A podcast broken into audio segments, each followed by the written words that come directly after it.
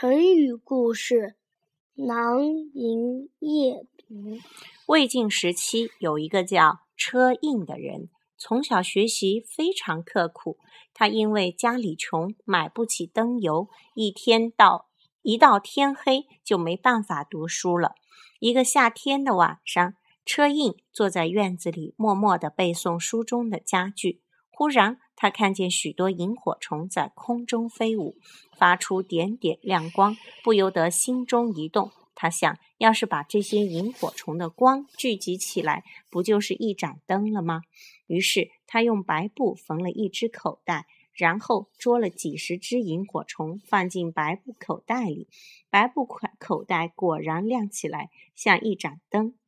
车胤把这盏灯挂在桌子前面，对着亮光孜孜不倦地刻苦攻读。后来，车胤成了一个大学问家，远近的人都喜欢和他交朋友，因为从他身上可以学到许多知识。囊萤夜读这一成语用来形容刻苦读书的人，后人用这一成语教育和鼓励学生克服困难、努力学习。你们在学校是谁跟你们讲这个故事的？